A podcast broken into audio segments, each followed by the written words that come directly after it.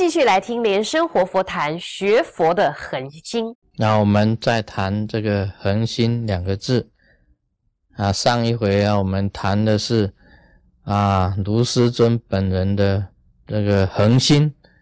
我们现在讲一讲这个释迦牟尼佛的恒心啊。释迦牟尼佛的这个恒心跟毅力也是不得了的，也是不得了的。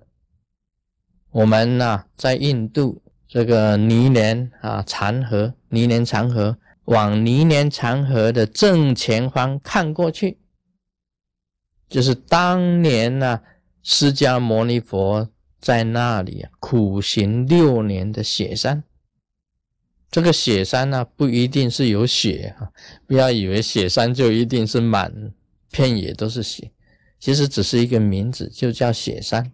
啊，那个雪山呢，现在就叫做正觉山，就叫正觉山，因为佛陀在那里也是得正觉嘛，所以叫正改名叫正觉山。你可以看到雪山，释迦牟尼佛在那边呢苦行啊六年，苦行六年，佛陀的修禅定呢，修到这个非想飞飞想出天，非想飞飞想出天，那是三界天里面的最高天了。但是还是有一点没有突破，还是有一点没有突破。最后呢，他从这个雪山下来，到了泥莲禅河旁边的菩提伽呀，就在菩提树下做冥想。那个时候开悟得正觉的，得正觉。释迦牟尼佛啊，也可以讲啊，他这一段的历程呢。是很苦心，很苦。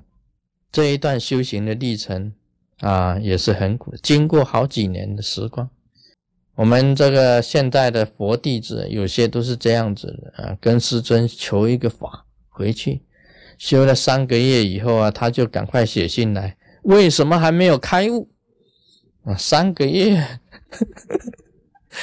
啊，为什么还没开？要恒心，要有长远心。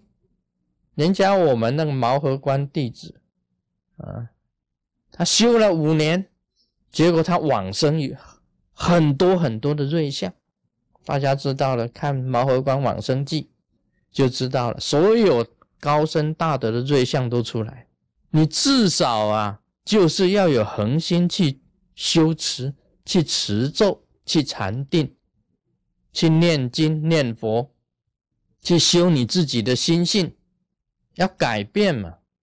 你至少一定要要这样子做的，要经过几年的功夫了。佛陀他自己本身也经过好几年的功夫啊，不是说我一降生我就开悟了啊，一出生你就开悟了。那当然了，你除非你特殊，否则没有这样子的。每一个学佛的人要经过很多人的磨练，卢师尊也经过了二十七年。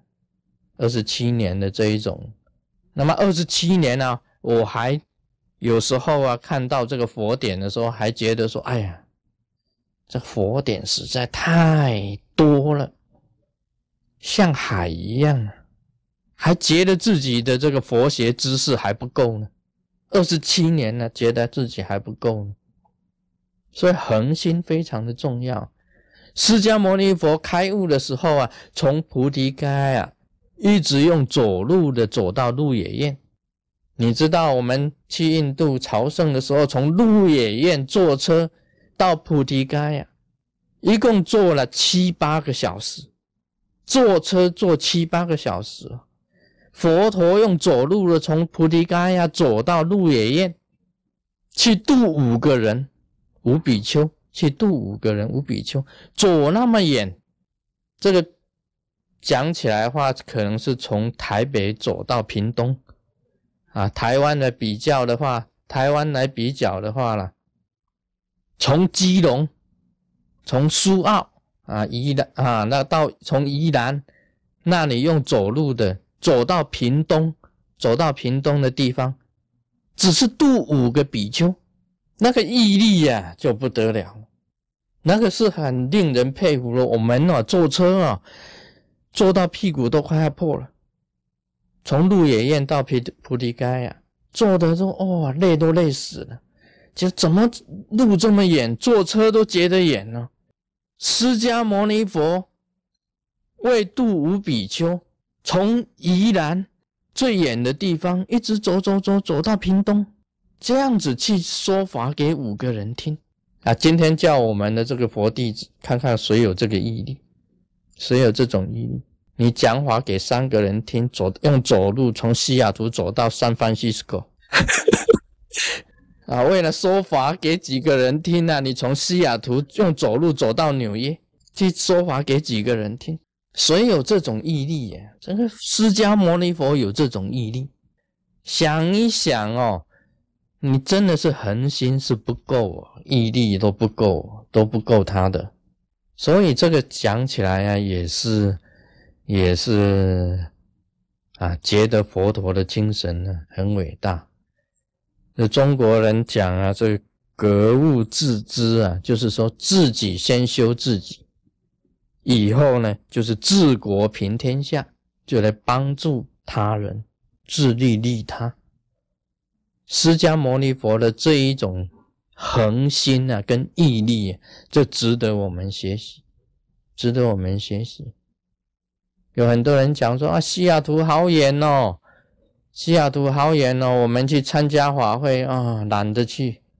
大家想一想啊，那个佛陀要去度众生、度无比丘的时候，是走多远？走走几个月？走几个月？现在你到西雅图来参加法会呢，在全世界在最远的地方，也不过是啊十几个小时、二十个小时，飞机一坐，最远的地方二十个小时吧，飞机一坐就到了。也不过是一日一夜，最长远一日一夜，这样你还觉得难呢？